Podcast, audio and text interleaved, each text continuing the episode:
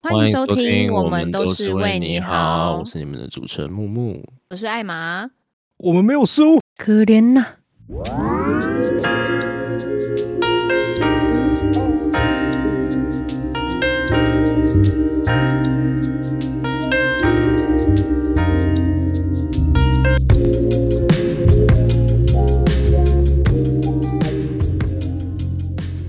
台中人，你们赢了！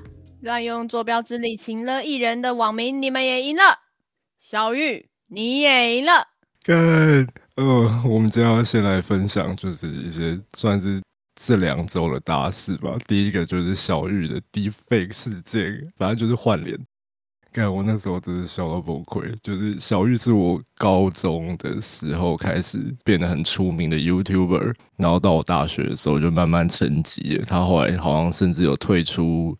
荧光幕前，但是我没有 follow 到这个新闻，直到最近他又重返这个媒体的世界，然后画面是他上铐，干 笑笑到崩溃。最后一次出现在你的眼前就是上铐。哦，他现在就是看守所最大尾。小郭你好，小郭小国。而且就是我记得那个时候新闻的。新闻播出的时候的那个画面，然后后面就有他共犯，就跟他一起被上铐，然后送进就是地检署还是看守所的。我看到笑笑，然后受害者名单也有笑笑，还有馆长，该唯一男性受害者馆长。哎，这是很荣，算很荣幸吗？就是大家的癖好，就其实还蛮喜欢馆长那一位的。纠正你的用词是癖好，癖好听起来很。之语发言的，就是 对癖好。哦，那换你，换你讲。我们接下来分享就是情了的坐标之力。前阵子还蛮多粉丝专业会分享说，哎，take 一个你最喜欢的艺人，看看他会不会回复你，或是你心中认为最帅的艺人，或是最美的艺人是谁？take 他之类的，看这些艺人到底会不会回复你。我记得第一个站出来发声的好像是露露，然后露露就是说她每天工作结束都很累，回家还要就是看到这种贴文一直标自己，然后不回好像又是一种辜负粉丝心意的感觉。大家就是把他看作是心中的就是那个形象，但是就是他却没有给予回复的感觉，类似这样子。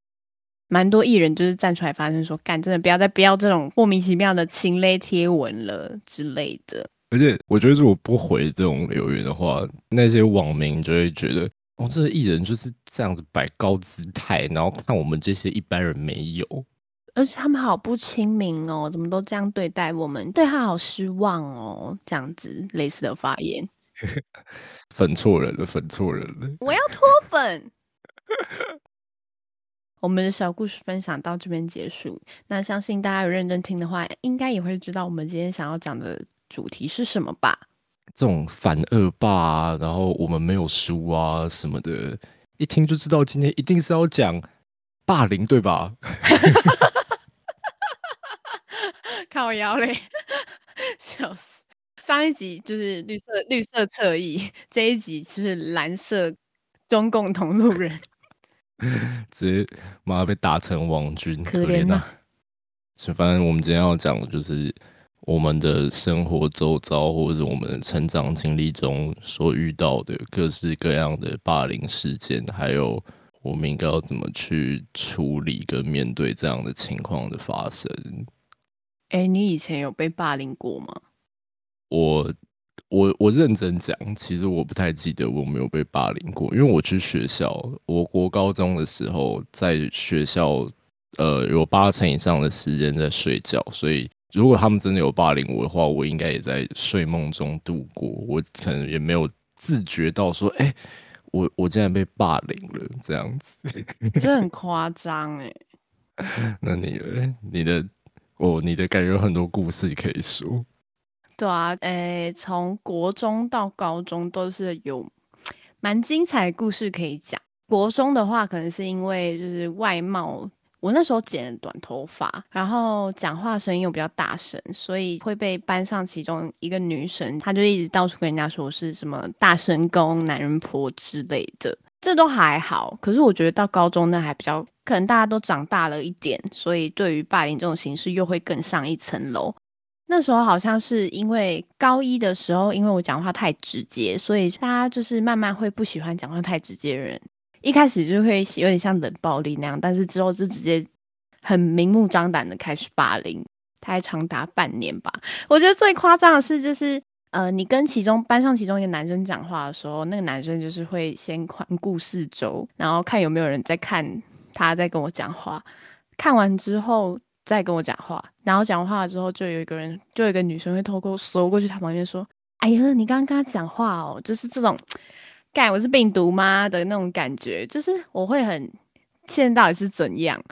你是 COVID nineteen？没错，是 COVID nineteen。然后反正就是大家一直逃避我，最后大家高二都会分班，分班之前大家就是很很珍惜高一的那种友谊，所以就是其中一个女生，应该说发起霸凌的那位女生，就是发起了。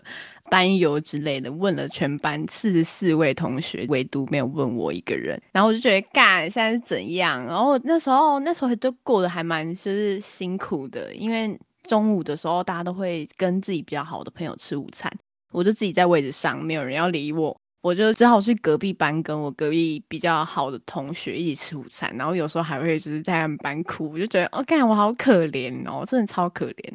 我高一升高二的那个暑假，体会到一件事情，应该说我还蛮恨旁观者的。你当一个霸凌者是可恨的，那是必然。可是旁观者一样可恨。对不起，对不起。哎，我我觉得我算是目睹过很多校园霸凌的事件发生，可是当下我会觉得好像自己没有。能力去改善环境，或者是其实应该说，我或许也不喜欢那个被霸凌的人，只是我不会亲自去对他做什么，我可能就只是呃冷处理，或者是比较不会跟他那么亲近而已。我不会去制止人家说，哎，你不要那样对他，因为我觉得那样子好像有点伪善，因为我也不是真的很想跟这个人多好，对吧？有没有道理？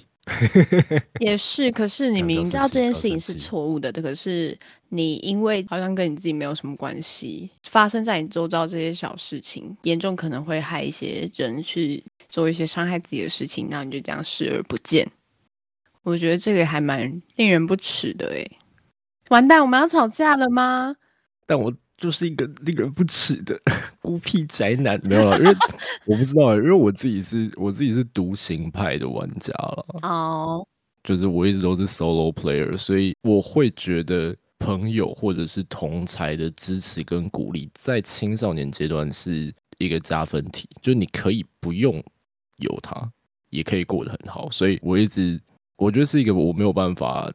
呃，设身处地的为对方着想，就是我可能会觉得一个人也没什么问题，不需要朋友也不会怎么样，然后。自己一个人的时间相对的比较自由，我也不是那种上厕所一定要有人陪，或者是吃饭大家一定要一起吃的那种类型。我就是乖乖的上我的课，写我的作业，在座位上读自己的书，听自己的音乐，然后累了就趴下来睡觉。所以我可能就比较没有办法去体会那些可能被欺负或被霸凌的人他们的内心的一些纠结，还有他们的情感这样子。那万一你今天是一个独行侠，但是就因为这个点，所以你被全班霸凌？你说因为我太孤僻，所以被全班霸凌吗？或许有这个可能，但是我想要表示的是，因为你一个人在做你想要做的事情，但是别人却会因为你一个人在自己默默做自己的事，觉得你很怪，你很奇怪，所以就霸凌你呢？哦，哎，这样讲还蛮有蛮有道理的。就是啊，到底有多少霸凌经验分享？我我高二转进去另外一个班的时候，嗯，因为我好，我之前是康普社社长，刚好上干当社长，转到那个班。对啊，不要讲了，不要讲，不禁止讲我当干绰号，我真的会揍你，我真的没有开玩笑。好，反正是我转进去的时候，不知道为什么转进去那个班的人都不喜欢我，可能他们也有听一些其他我以前班级的人在讲我的事情。但是我前提是先说，我已经知道我以前会被讨厌的原因，是因为我讲话太直接，不修边幅那种。就我觉得这真的还让令人蛮讨厌的，因为讲话很直接，不能去当做一个免死金牌，它不是一个你没有被经过社会化可以饶恕的原因。但是我还是不懂为什么我就是进去高二那个班还是会被霸凌。干那时候超白目，我刚进去那个班级，我只是坐在位置上，然后我也没有跟旁边的人讲话。结果下课的时候，后面有一群男生就是在那边剪刀石头布，我听到很大声他们在玩剪刀石头布，然后他们输的人就走到我的位置旁边，点了我的肩膀，然后我就看他，他说：“不好意思，请问我可以加入康复社吗？”干，不是很靠背吗？超靠背的哎。那他搞不好是一个就是比较生性害羞，然后内向的男孩子，但一心想要踏上康复社表演的舞台啊。并没有，你明明就很清楚，他们只是一群人要看笑话，还有决定等下过去要跟他讲什么，就是他们有在后面先讲好说，哎，你等下走过去的时候跟那个女生讲，我可不可以加入康复社这样子？嗯。我那时候受不了，我直接跑去前面隔壁班同学吃午餐那边，就是我一样要跑去他们班，然后爆哭，我觉得很冤枉。我觉得干关我屁事啊！康复社长错了吗？错了吗？我还没上大学，我错了吗？你说高中就是要加入康复社，青春热血一波啊！到底为什么要被大家这样子？虽然台北的康复社都在打炮啦，算了啊！喂，开玩笑啦。那那不得不说，我我现在是有点想加入康复社，还是怎么样的？还是什么哪个社团？呃呃呃，耳男警报，耳男警报。跟可是我的社团是没有发生这些事情嘛？哦，我的社团怎样？热舞社有比较了不起，是不是？不是热舞社，我高中是街舞社。对，然后因为我们的社团人数没有到那么多，所以。大家大家还蛮就是小家庭的形式在运作的，这样就比较不会有呃可能小圈圈，然后谁跟谁特别好，然后要联手霸凌另外一个人，或者是联手跟。呃，跟老师讲说某一个人的坏话之类，我觉得这样的事情是比较没有发生的，算是运气了，就运气比较好的。嗯，但多少可能有一些我们并不知道的霸凌正在发生，所以我我觉得我们都是霸凌的局内人，没有人是局外人，因为你一定是霸凌者、旁观者跟被霸凌者其中一方。无人幸免，没有 没有人是局外人，对，没有人是局外人。我们真的很容易被贴上一些政治的标签，哎，真的很危险。太敏感了，太敏感了，真的。可是不得不说，现在校园霸凌的。那种案件数已经是逐年攀升的状态。就是我们有查了一些资料，据教育部统计，去年全年霸凌通报案有一千两百二十二件，是近年新高。我们都知道，霸凌会通报的案件就只是冰山一角，不去通报的人也很多啊，像是我啊之类的，或是你身边的任何一个人曾经有被霸凌过，但是不敢通报，因为通报之后可能会让霸凌的情况加剧，所以没有人敢真的向霸凌可以被诉说。的管道像是老师啊，或是辅导师之类去诉说这件事情。主要校园霸凌创下新高的这个部分，是有肢体霸凌、言语霸凌。那去年有纳入网络霸凌这件事情，网络霸凌有通报是一百二十一件。可是我觉得这件事情真的是因为科技普及之后，所以越来越严重。像是大家可能。我前几天听一个分享，他们说很多人会开很多小账去攻击那个他们讨厌的那个同学，你根本不知道攻击你这个人是谁，因为他用小账去攻击你。我觉得这超恐怖的。这就是国高中女生最最容易出现的小账之乱。你少在那边给我乱贴性别标签。对不起。请去反省。四个小账，然后我只给我最爱的朋友还有我的闺蜜们追踪，这样。可是我认识也有男生有小账，哦，我也有小账。对啊，那你凭什么这样贴性别标签？我不会拿它来攻击别人的，我很乖啦。我就我就我只是把它当 Google 相簿或 Google 硬碟在用而已。就是可能有一些相片，然后我想要把它删掉，我就会丢到小账上面去。我是哎，奉公守法，或是追踪一些 A V 我没有啊，我的小账完全完全没有追踪妹子，或者是巨乳，或者什么还是是因为你是弯的？是因为我是平乳控，好不好？不代表我是 好哦。我是直男，好不好？但我喜欢就是不要太大的，对吧？好，我没有兴趣知道。可是网络霸凌越来越严重，就是我觉得在 IG 越来越普及的情况下，尤其它的普及的年龄越来越往下，可能国小、国中就会有 IG 账号，然后对他的 IG 账号可能是五六个心情啊，然后实际，然后穿搭，然后还有黑特人家的，而且大家就会在小账直接讨厌的那个人。就是他会号召全班，或者是有追踪他的人，追踪他的粉丝，然后就说：“哎，我真的很讨厌叉叉叉，真假的这么夸张？”然后就把他账号标记出来，然后或者是威胁人家说：“你自己知道你自己做过什么事情，你在学校就给我小心点。”跟你讲，就是他们现在反而，我自己认为，以往的那种肢体霸凌会慢慢的减少，更多的都是。透过关系，或者是透过网络，在呃让你的就学环境变成一个非常不舒服的状态，我觉得这种情况是很常见的。嗯，我还蛮认同你说的，肢体霸凌会慢慢减少，而改善网络霸凌会越来越成长这件事情。网络最可怕是因为你可以匿名。你可以匿名去做一些像键盘侠之类，Nobody knows。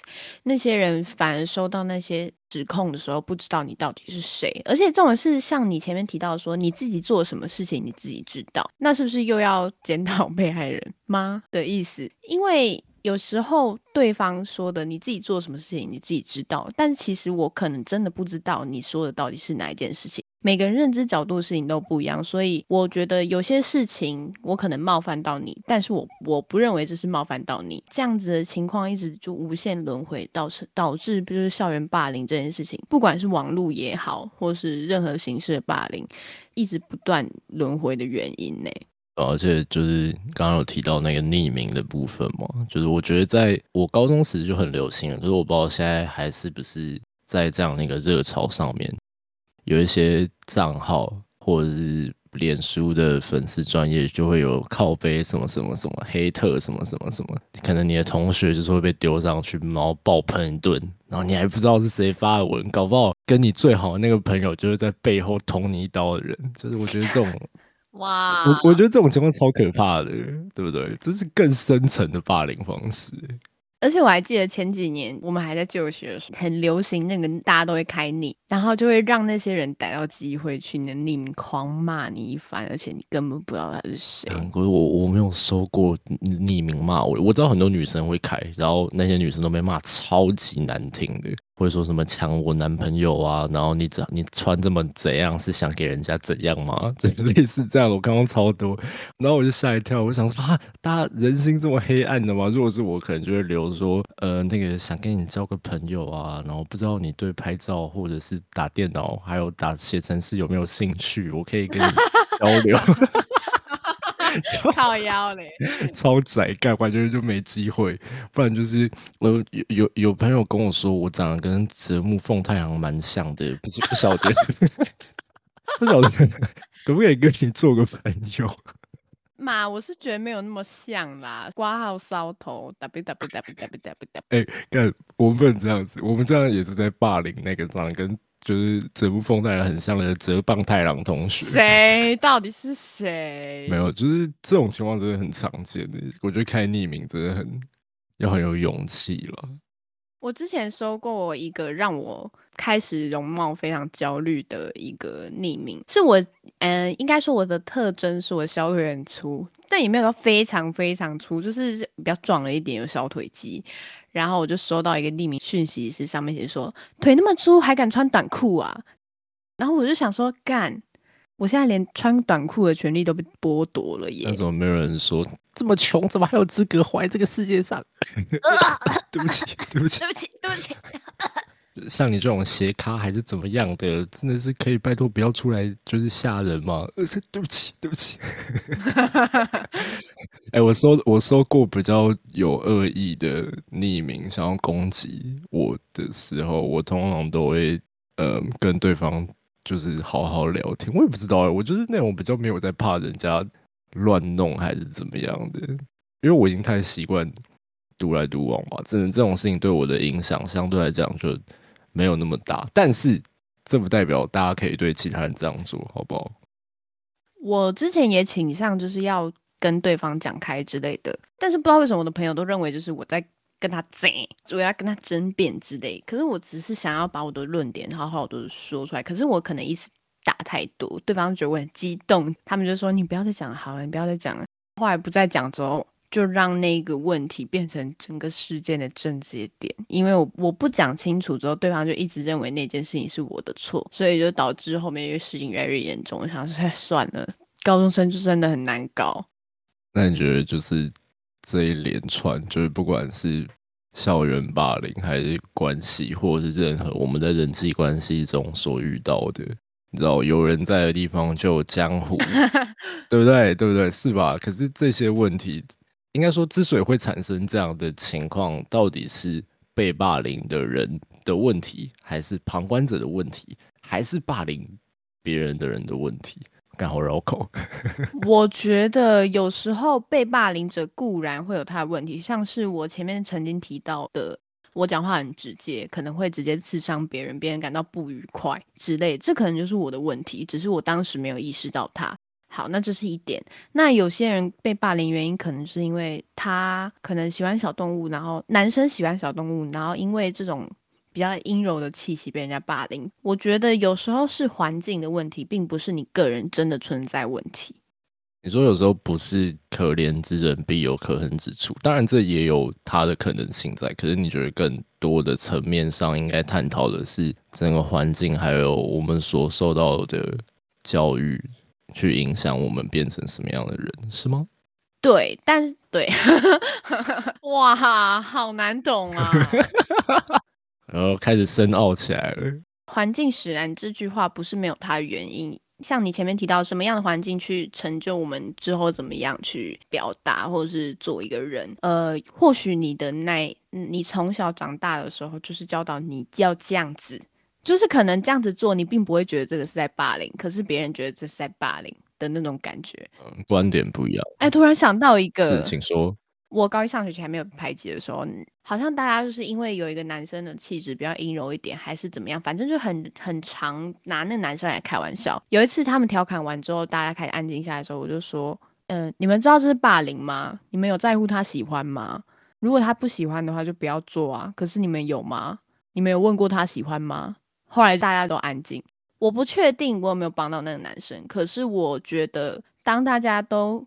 过度开玩笑的时候，我应该要帮对方讲一点话。不知道哪里来的正义心，但是我下学期被霸凌的时候，也没有看到我曾经帮帮助的那男生出来帮我讲话啊！干，我刚刚就想说，我不确定我有没有帮到他，但我很确定我会被霸凌。确定呢？那是很确定诶。可是我自己就觉得这件事情应该要让身边人知道，你要知道你现在要做的这件事情，很可很有可能会构成霸凌诶。嗯。要让大家有那个自觉，对对啊，你要搞清楚，你现在继续做下去，有可能摧毁的是一个人的心理健康状态。没有，因为我国中的时候就有一个同学，他的家庭环境本来就蛮有问题的，他的家人会家暴他，偶尔啦，不常。就我觉得很多的，嗯，父母的教育方式也会很大程度的去影响小朋友，所以他可能在家里受到的一些。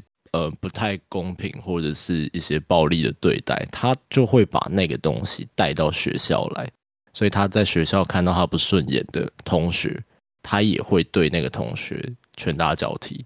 就我觉得这个影响是很大的，把他学习来到的事情投射在其他同学身上的感觉，对啊？就是一定会有投射心理，只是就不可避免。可是。你要说要怎么样去改善，我觉得这真的是一个很，我觉得这绝对不会是今天聊一聊就会有答案的东西，因为这牵涉到太多的层面跟太广，就是不管是整个环境，或者是我觉得最后还是只能从自己开始做起。我觉得要改善霸凌这件事情，要让所有人都对霸凌有一定的敏感度。诶，嗯，就是你要认知到。哦，我怎么样做可能会对这个人造成负面的影响，或是我怎么样做可能会伤害到别人。这虽然我这样讲可能会就有些人就会觉得，干我干嘛要这样活得那么小心？干，以前长辈就很喜欢说，你要你有没有替我着想？你有没有替我着想？这句话其实还蛮，有时候却觉得很有道理。可是你当你在情乐别人的时候，你会觉得干到底在跟我傻笑。可是你说出话之前，如果可以经过脑子好好想一下，不要那么刺激别人，不要那么尖锐，讲出来的话就是会比较顺耳一点。就是我经过被霸凌之后，陶冶自己的身心得出来的结果。你说就是，我觉得在嗯发言之前，或者是你在做出相关的行为之前，可以稍微不用太多，就一点点，在对方的立场跟角度去。思考一下，这样会不会给对方带来伤害或者是压力，然后再决定你要不要实行你要做的事情，会稍微好一点点。我觉得虽然就是要一些年轻的孩子们去体会到这件事情非常难，大家要知道，未来如果你可能有小孩子，或是你有认识的小孩子，他们被霸凌的这一两个月的时间，对他们来说都有可能是一辈子的阴影。我突然想到一句话，就是有人用童年治愈一生，但是有人用一生去治愈童年。嗯，哇，就我我觉得这些东西对大家的影响是无人复见、深不见底。可能今天不小心讲一句话，他就会记得一辈子。不管是同才、上下属、家人，我觉得都是。可是我觉得霸凌又是另外一个，就他除了。单一的这样子的影响之外，它同时还有一点群众心理的概念在里面。呃，一群人都在欺负一个同学，这个时候如果我不跟着欺负那个同学，是不是下一个受害者就是我？嗯，对吧？就也会有这种情况发生。对啊，这就是会造成旁观者都不敢发声的原因之一啊，或是旁观者转成加害者的那种感觉。就是我觉得旁观者站出来就会变成受害者的这一件事情，让大家都非常聪明的选择了安全的路线。就是我不要，我不想被霸凌，所以因为不想被欺负，所以去欺负别人。嗯，但我觉得这个这个就更更难呢，因为它是一个群众的心理状态。没有人想被霸凌，所以只好让自己不被霸凌的前提下去跟着霸凌者随机起舞啊！我我觉得最后的结论就有点像是这个东西只要一起头就没救了。没错，只要一有霸凌这件事情就会没完没了。我不知道，我觉得这件事情超矛盾的。大家和乐融融的相处这件事情是可能的吗？又或者是说那个和乐融融是真的和乐融融，而不是？只是为了顾及表面上的和平而和乐融融，我觉得这又牵扯到很多人性的那种交缠的感觉。因为每每个人的个性不一样，那你也不可能要求每个人都可以把这件事情讲开。他可能心里有疙瘩，但是他不一定能够跟你讲开，也不一定能够透过言语之类的东西就能化解。他可能一跟你有疙瘩，他就一辈子都有。哎我觉得这种讨厌或喜欢的这种情绪根本就不需要理由啊，嗯，对吧？就是可能这个人明明就长得很漂亮，但我就是看他不顺眼；我这个人明明个性就很好，但我就不喜欢他。这种情况其实超常见的。可以不喜欢，但你没有必要交朋友一起不喜欢呢。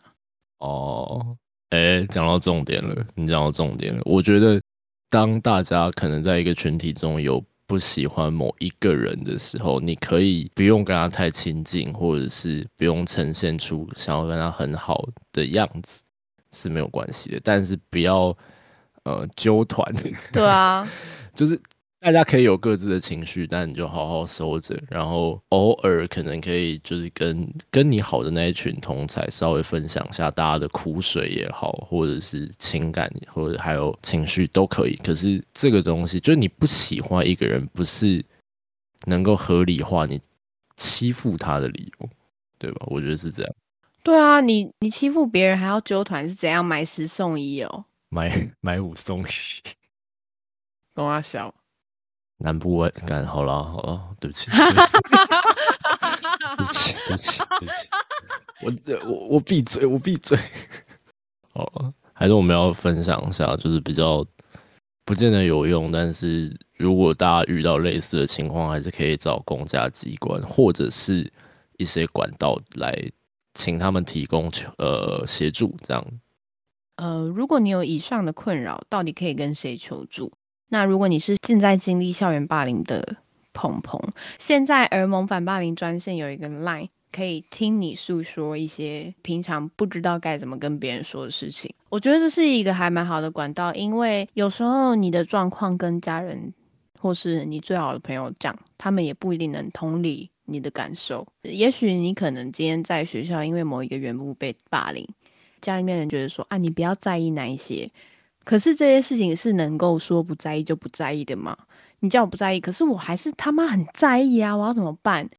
你很在意，却找不到人可以倾听你的苦水，那就可以找我想听你说耳蒙反霸凌专线的 Line at 都会有专人听你故事，然后他们会一一的回复你。那如果你可能就是你的困扰就是交不到朋友的话，他们也会教你怎么交朋友。而我觉得最危险的就是跟你最好的朋友讲。我觉得这个比比跟家人讲，还有跟老师讲都还要危险，因为今天他是你最好的朋友，明天就变成你的敌人啊，好恐怖哦！可能你今天跟你的就是妈鸡骂讲，对吧？对吧？就是你是你你有什么弱点啊？然后你遭遇了什么不好的事情啊？隔天或者是不远后的将来，你跟他闹翻了，他就把你跟他讲过的这些心里话全部都反捅到你身上。假装是你最好的朋友，可是私底下讨厌到你，讨厌你，讨厌到不行。他为了套你的话，终于套你的话之后，隔天让所有人全部都知道你这些不堪的过去。我们我们把人讲超黑暗的。对啊，没有办法，我们所有的事情都要先做好最坏的打算，或者是，或者是。也可以跟我们讲了，欢迎到 Only We Care About You 的脸书，还有 IG 私信我们，告诉你霸凌的困扰哦。哎，我而且我现在才发现我们换名字哦，那是因为我们两个学电白痴用错英文名字了啦。因为我们两个就是学渣，然后英文超烂。然后怎么渣也还好吧，然后取错就是学电而已，学渣太夸张了。好，就是如果你有各种呃人际关系上的困难，或者是你听完这一集之后有。什么？我不知道哎，心里话，感同身受的发言，无处宣泄，都可以告诉我们哦。没错。然后回到刚刚的，就是如果有被霸凌或者是人际关系上的困扰，校园部分可以找耳蒙反霸凌专线的赖。然后如果你是在职场遇到类似的状况的话，就必须要透过呃公司内部的专责单位申诉。但我不知道这有没有用，因为我还不是社会人。这个现象会跟校园霸凌很像，有时候霸凌你的主管，可能就跟人资或是治安为单位那些很好。他如果跟他们很好的话，那他是不是有可能就可以介入你霸凌案件的申诉？是，对啊。所以我觉得社会的状态其实又比我们想象的更险恶一点，而且职场霸凌这件事情是太常见了。它的常见程度就跟校园霸凌一样，敢霸凌只要有人在就会有霸凌啊，所以我们完全没有办法避免这些事情一直在发生。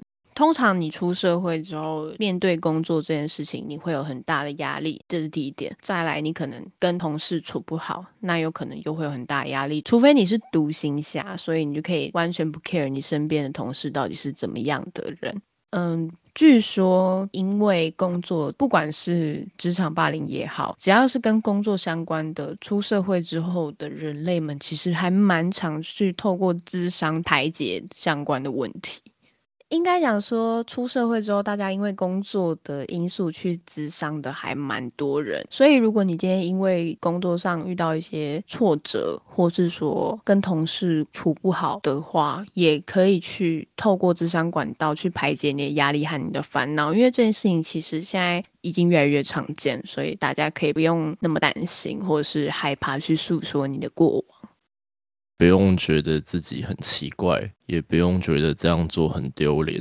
需要向他人求助的时候，就要大声的呼救，就是这样。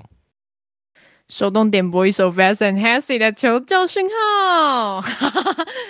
哎哎、那我也想顺便推荐一首，我要推荐小人的凶手不止一个，好不好？反霸凌神歌，大家一定要去听，听完就会对，就是不管是校园、职场，还有人际关系，或者是家庭，都有更深层的认识。好，今天的反恶霸就到这边，希望你们会喜欢今天的内容。我是你们的主持人艾玛，我是木木。下次见，拜拜拜拜